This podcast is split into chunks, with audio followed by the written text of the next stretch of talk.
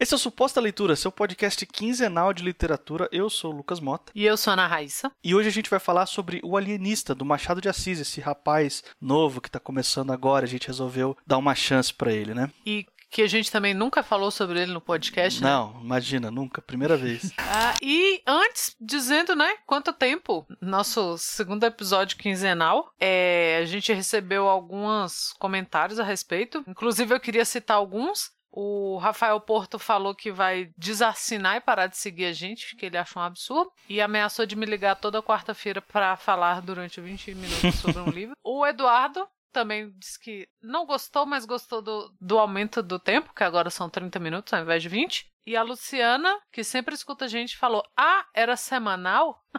Olha aí. Esses foram os nossos feedbacks. Muito, muito legal, né? Eu gostei da Luciana. Ah, tem um também especial aqui, do, de uma ouvinte nossa, da Gabriela. Ela mandou um e-mail pra gente. Ela entende que foi necessário ser quinzenal, mas que ela vai sentir saudade aí de, ser, de ter toda semana um episódio novo. E obrigado aí, pessoal, pelo feedback. A gente gosta quando vocês interagem, quando vocês falam o que vocês estão achando. E a gente tá fazendo o melhor que a gente pode. Por enquanto, tá dando para entregar aí um episódio a cada 15 dias dias de 30 minutos de duração. E acho que, assim, para a gente saber se isso está sendo a solução ideal para o suposta leitura, seria legal vocês dizerem especificamente do que, que vocês estão achando dessa mudança, da nova duração do podcast e da nova, da nova frequência que a gente lança os episódios.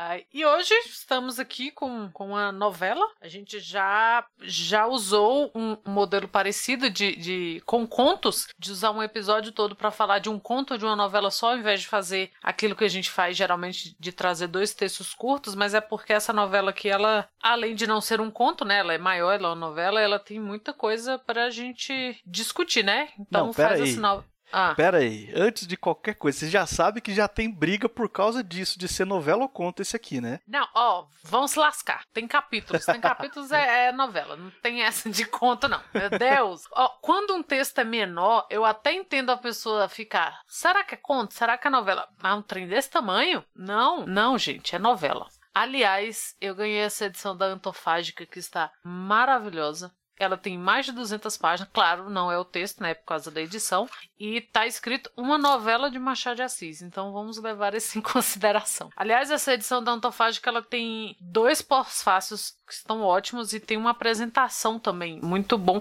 Se você é como a gente que gosta de ler texto de apoio, e eu acho que quando você vai vai ficando um leitor mais veaco assim, você gosta desses textos de apoio, né? Então essa edição da Antofágica está ótima, além de ser linda, mas tem o preço de um livro de adulto. É caríssimo, mas é lindo. É, eu concordo com você. Eu, eu sempre fiquei mais do, da galera que defende que é uma novela também, por causa do tamanho. Mas eu entendo quem fala que é conta. Eu entendo qual é argumentação do outro lado. Assim, eu não acho totalmente inválido, não. E eu acho que a confusão é natural, porque é, existe. Quando a gente está tratando de definições dentro da literatura, de definições de gênero mesmo, né? Que precisam ter certas características para a gente poder considerar dentro de certos gêneros. Então é comum que vez ou outra a gente dedicara com algum texto que acaba pegando um pouco de cada, sabe? Uma, um pouco da característica de, de mais de um gênero. E quando o autor é tão bom quanto o Machado, escreveu conto bem e escreveu novela bem. Né? Tem a galera que defende que ele era um contista acima de qualquer coisa. Eu até acho que sim, até acho que os contos deles eram, eram muito bons, mas eu acho que não fica devendo. As novelas, os romances, assim, eu acho que ele é muito bom em tudo que ele fez, sabe? Dito isso, eu me posiciono do lado da novela, assim, eu acho que eu me identifico mais essa obra como novela. Eu acho que eu posso puxar a sinopse já, né? A gente tem uma história de um cara que é o Simão Bacamarte, é um cara que, enfim, letrado, estudou nas Europa, é, foi enveredando mais para psiquiatria ali, ele é chamado de alienista porque é como chamavam as pessoas que estudavam a mente das pessoas e faziam essa psicanálise naquela época, né? E ele volta para cidade natal dele depois dele ter estudado e, e conquistado toda essa reputação, esse nome dele. Eu até anotei aqui para não esquecer porque é, é uma cidade que eu particularmente não conheço. que é Itaguaí. Ele volta para essa cidade e ele abre lá um lugar para tratar das pessoas que têm alguma, algum problema mental, vamos colocar assim, né? Alguma condição que necessite da atenção médica dele, do, do conhecimento dele. E ele chama esse lugar de Casa Verde. E aí a Casa Verde começa a chamar a atenção da população por ter a primeira pessoa ali da região a tratar de pessoas com algum problema mental. Só que depois de um tempo começa a chamar mais atenção, porque ele não começa a internar apenas as pessoas que têm alguma condição patológica, pelo menos à primeira vista, assim, no, no senso comum. Ele começa a chamar pessoas ali que têm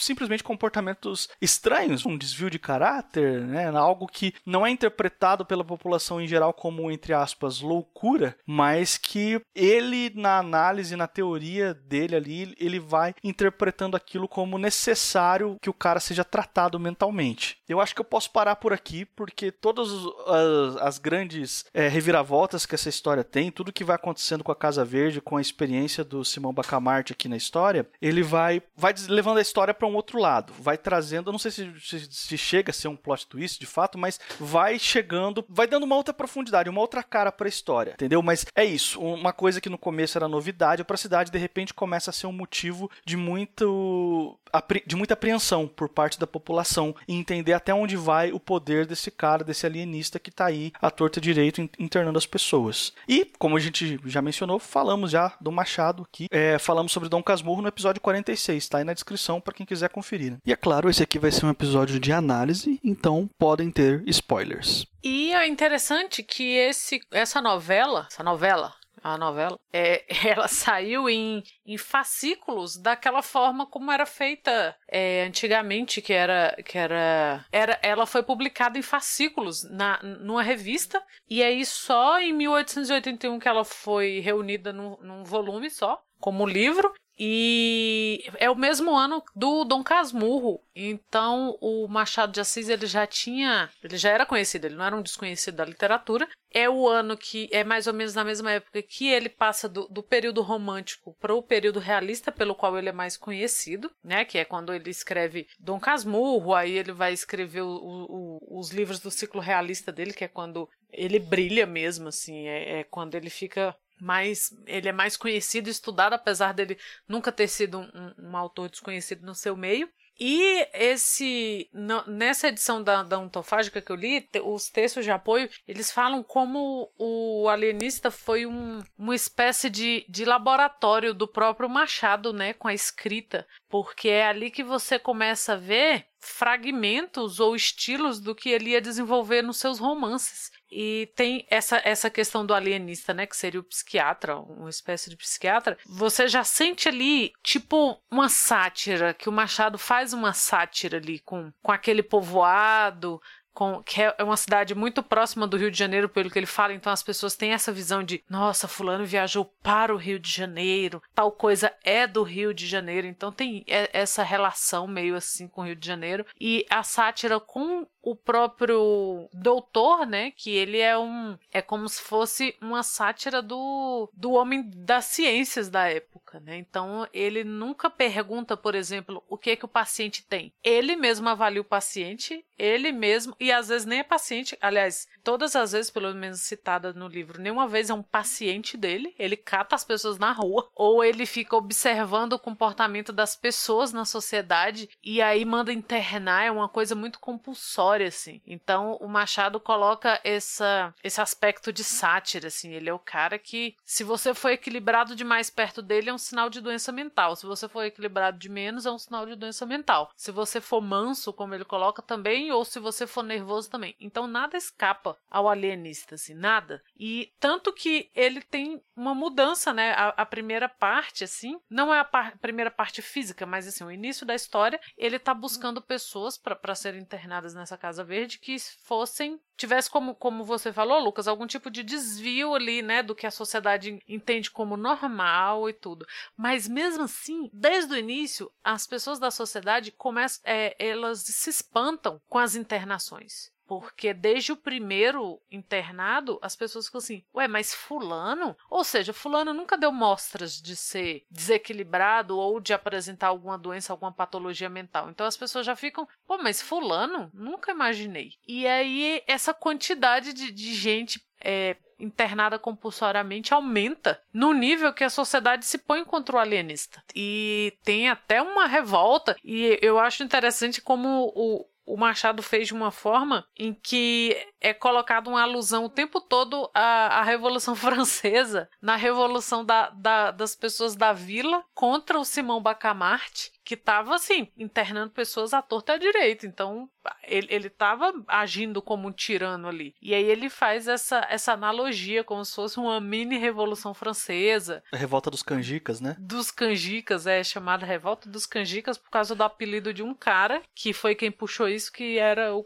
conhecido como o canjica. E o Simão Bacamarte sai dessa, dessa revolução, dessa revolta, mais fortificado. Acontece alguma coisa ali no meio em que as pessoas passam de pedir a cabeça dele literalmente na rua, porque as pessoas estavam gritando morte ao alienista e não sei o que, querendo invadir a casa dele e querendo destruir a Casa Verde, desmontar e, e derrubar pra de repente ele tá não de novo é, é, ele que decide porque ele é estudado porque ele então você percebe que essas coisas não são gratuitas eu acho muito muito interessante quando eu vejo muito interessante no sentido de muito esquisito quando eu vejo alguém dizer por exemplo que aí o Machado não nunca foi político. É você não tá prestando muita atenção no que o Machado está dizendo, né? Porque até nisso, nessa sátira que ele faz, né, de como uma revolta contra um cara deixa o cara mais fortalecido, você percebe que ele tá, tá falando de política ali no meio. E eu, o Simão Bacarmarte fica mais por cima ainda e, e prende muito mais gente. Prende nesse sentido, né, de manda internar muito mais gente depois dessa revolta. E aí ele muda sua seu método, né? Ele passa de prender na Casa Verde pessoas que mostravam algum desvio de conduta, então era uma coisa mais física, assim, a pessoa podia ver, ah, é fulano é bobo demais ou esperto demais, era mais ou menos isso. E os critérios do Simão Bacamarte vão ficando cada vez mais mais fluidos, mais subjetivos, não sei. É, vai ficando muito mais subjetivo, sabe? Assim, você não entende muito bem mais por que, que ele prendeu o fulano e o cicrano. E chega ao ponto dele prender a própria mulher. Não, peraí, né? pera, pera só um pouquinho ah. antes de você continuar. Sim. Eu acho que eu lembro de um personagem que é bem marcante para esse, esse momento que você tá falando. É o Costa, né? Você lembra uhum. do Costa? Que ele é o cara que é o herdeiro, que ganhou uma grana aí de herança e perdeu essa grana em pouco tempo porque saiu emprestando dinheiro pra uma galera, ficou sem nada e não e não tinha meio que as moral de cobrar, sabe? Aquela pessoa que fica meio sem jeito de cobrar dos outros e acabou ficando sem nada. É, e ainda tinha uma coisa, ele não gostava que as pessoas pensassem que ele estava sendo gentil com alguém porque a pessoa estava devendo ele. Então ele nunca cobrava a pessoa e era cada vez mais gentil com a pessoa. Assim. É isso, isso é suficiente pro, pro Bacamarte aqui olhar para ele, não, meu amigo, vem aqui morar aqui na minha casa rapidinho porque vou analisar você, entendeu? Então você olha assim, ok, esse cara, ele tá precisando aprender a, a falar sério com as pessoas, cobrar, falar, ó, oh, tô passando necessidade agora, eu te ajudei, você pode me ajudar devolvendo o que eu te emprestei. Mas assim, internar o cara, aí você já começa a perceber, rapaz, tem alguma coisa errada acontecendo aqui, né? No início, ele, ele recebia grana, né? Então ele internava as pessoas compulsoriamente e a família tinha que pagar, não era um hospital público. E se o, o, o, o internado não tivesse condição de, de pagar a família, né, e tal, era quem pagava era o Estado. Então a galera começa a desconfiar dele, assim, tipo, não, ele tá fazendo isso pela grana. Tanto que ele manda a mulher pra, pra o Rio de Janeiro com uma comitiva lá, e a mulher volta com 40 vestidos, com colar de, de esmeralda, com nananã. Aí o pessoal já fica assim, poxa, ó, tá enchendo o rabo de dinheiro aí, esse filho da puta. E aí, para reverter essa visão que as pessoas começaram a ter, ele manda um ofício pro, pra Câmara de Vereadores e fala que não, que a partir dali ele vai tratar as pessoas de graça, porque não é pela grana que ele tá fazendo. E aí você fica assim, ué, tá doido também? Como, qual, qual que é a desse cara? E aí essas as coisas vão ficando muito fluidas assim, muito o que que ele viu? Porque no início ele tinha essas divisões de que ah, se era um doido manso ou um doido nervoso ou se era uma pessoa, sei lá, avarenta ou era uma pessoa mão aberta demais, que era o caso do Costa e tal. E depois nem essa essa divisão consegue é, você consegue mais fazer, porque parece que nem o próprio Simão Bacamarte consegue fazer essa divisão. E ele vai ficando tão, tão fissurado na sua, nas suas pesquisas ali, no seu método científico, que ele vai se perdendo naquele meio ali, de quem que ele prende. E as pessoas vão ficando cada vez mais estupefatas com o fato de, de que, poxa, fulano, nunca imaginei que fulano fosse doido. E eu tava lendo a respeito disso que o Michel Foucault, né, que tem grande trabalho e grandes contribuições para essa análise do que é loucura na sociedade e tudo, ele tem uma fala que ele, ele deu uma entrevista uma vez e falou que não existe loucura onde não existe sociedade. Que você taxar alguém de doido ou as próprias doenças mentais, elas dependem de uma organização social que dê suporte para aquilo, que diga assim, ó, fulano não é socialmente apto para, sei lá, para qualquer coisa, desde andar vestido, então é um maluco daqueles que arranca roupa e quer morar na rua, até o, sei lá, é psicopata ou tem algum ou é deprimido, porque tudo isso entra nesse espectro de doença mental, de melancolia. Então, eu achei muito interessante isso de mostrar que, que o, o Foucault dizia que não existia loucura sem sociedade, porque é isso que a gente vê aqui no Alienista. A sociedade ela vai se as pessoas vão se assustando com o fato de que, nossa, nunca imaginamos que tinha tanto doido na cidade. Eles falam isso. Poxa, mas uma meia dúzia ainda vai, mas 50 pessoas e o Simão Bacamarte ainda tem que ampliar o, o hospital, você lembra? Lembro. Tem uma hora sim. que ele manda construir 47 salas a mais assim. E as pessoas vão ficando meio estupefatas com aquilo, mas ninguém questiona. Depois disso, depois que as pessoas percebem que ele não tá fazendo pelo dinheiro nem nada. Então você vê que a sociedade ali, de alguma forma, ela dá esse suporte. E o suporte pode ser o fato de que o cara, sei lá, ele, ele tinha condições de viver da sua herança e não viveu porque ele emprestou demais. E ninguém nunca devolveu. Então esses suportes que a sociedade dá são o que definem o que é loucura e o que é sanidade. É, eu queria pegar um gancho que você falou aí no começo da sua fala, que algumas pessoas dizem que a obra do Machado de Assis não é uma obra política. Eu não sou um grande especialista do Machado, porque para você conhecer do Machado, você tem que ter lido muita coisa, porque ele escreveu muita coisa, publicou muita coisa. Então, é, é, é um desses autores assim que você precisa de um bom tempo para poder dizer que você conhece a obra dele como um todo, né? E eu ainda tô, eu me considero começando, li poucas coisas ainda. Mais do que eu já li, eu acho que pelo menos o, o alienista é o que é mais abertamente e flagrantemente político. Assim, eu acho que ele não tenta nem camuflar isso aqui. Ele é claro que você tem que se colocar mais ou menos com a cabeça, na medida do possível, né, com a cabeça da época que foi escrito, porque era outro tipo de, de obra política que era feita, né? Enfim, não... mas mesmo assim, eu acho que a crítica social e política desse texto, ela é muito forte, sabe? Ele, eu li ele e ele foi, ele é um desses livros que eu li que eu gostei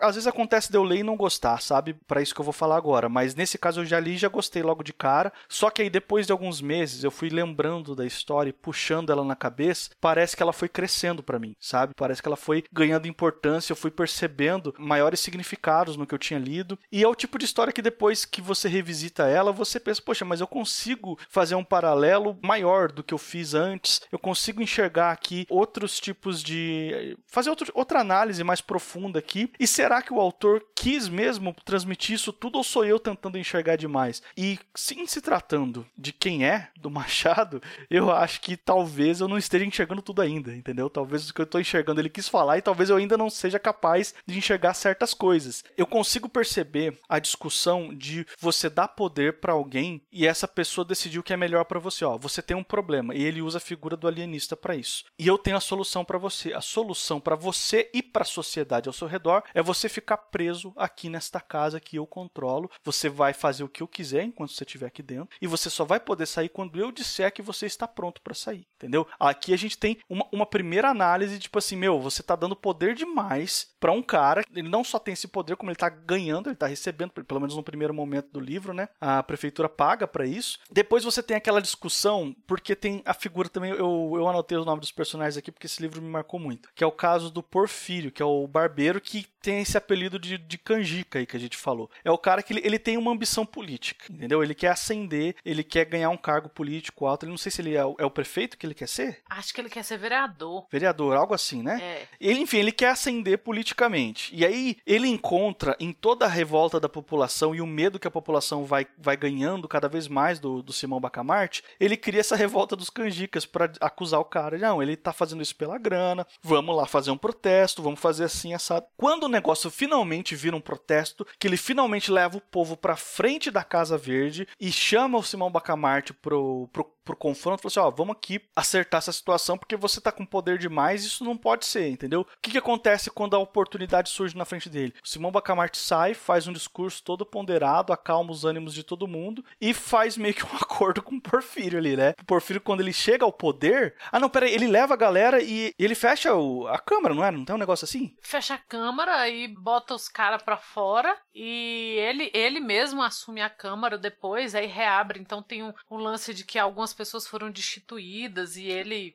se torna Isso. ali o. Isso, perfeito, perfeito. Porque tem essa figura do cara que tá cagando pra problemática da cidade e pro medo da população. Ele só encontra uma oportunidade para que ele tome para si aquilo que ele quer, entendeu? Que no caso aqui é a ambição máxima, o poder mesmo. Então, ele chega ao ponto de fechar a Câmara com, com esse pretexto aí, mas depois você vê que ele faz o acordo com o Simão Bacamarte. Então, o- a intenção dele não era acabar com, com o Simão Bacamarte, ou pelo menos com o poder que ele tinha na cidade. Era simplesmente conseguir o o poder. Quando ele faz isso, ele cria a aliança dele lá com o doutor, com o alienista, e fica por isso mesmo. Como que isso não é uma crítica política? Como que isso não é uma análise precisa do nosso país, Raiz? Ah, mas é porque as pessoas são tontas. Eu acho que as pessoas têm tanto medo, e não é uma coisa nova, mas hoje em dia a gente vê isso com mais profundidade. As pessoas têm tanto pavor de você falar assim, tal coisa é uma crítica política, que elas retiram a crítica política até de onde tem. Porque elas não querem discutir isso. Elas, nós, vamos colocar assim, ninguém quer.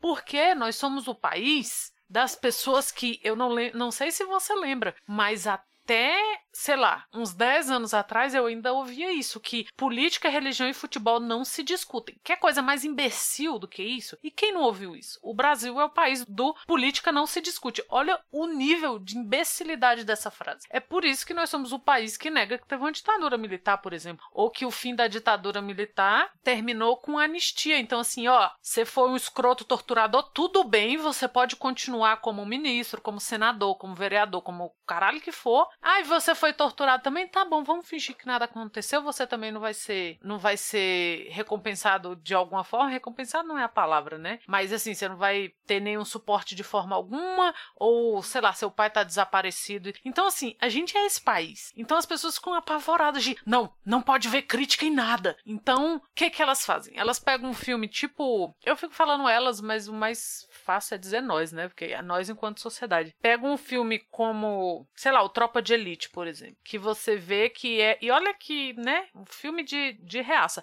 Mas ele não foi feito dessa forma. Ele é um filme que mostra um narrador completamente. Um personagem principal, né? E é a partir do ponto de vista dele, completamente perturbado. E você vê que ele é perturbado pelo tipo de trabalho que ele tem, a natureza do trabalho que ele tem e pela pessoa escrota que ele é, porque ele é policial. E as pessoas não conseguem ver por esse ponto de vista. Elas transformam o cara num herói e acha que é aquilo mesmo e que faca na caveira e não sei o que, fica repetindo essas imbecilidades, sacou? Então as pessoas não vão perceber porque a gente, enquanto sociedade, a gente não quer perceber essas críticas. Então, ah, você pode até gostar do Machado, mas não vamos falar que o Machado falava de política, falava da igreja o tempo todo. Então não se toca nesse assunto. E aí você fica, ah, as pessoas enfiam política em tudo. Mas é, está em tudo. É o que você falou, você lê isso e você não vê a sátira política que está no alienista, é você tirar uma grande parcela do que você poderia aprender do, do que de como o Machado conduz sua narração, sabe? E assim, você vai fingir que, que não faz parte? Claro que faz parte. Mas é, é, é uma característica da nossa sociedade de não, não vamos, não vamos assumir que isso é político, não vamos assumir que isso é uma crítica. Então, se a coisa é para ser engraçada, é para ser engraçada só se for para rir de alguém, mas se for para criticar, ah, não pode porque tá fazendo política. E para ver, isso já vem de quanto tempo, né? Quanto tempo a gente ouve isso assim de que ou então às vezes eu já até ouvi as pessoas criticando assim, ah, porque o Machado era um escritor negro e, e que viveu no, o fim do império ali no Brasil e ele nunca tocou nesse assunto. Caramba, sabe? Como assim ele nunca tocou nesse assunto? O que que você tá lendo?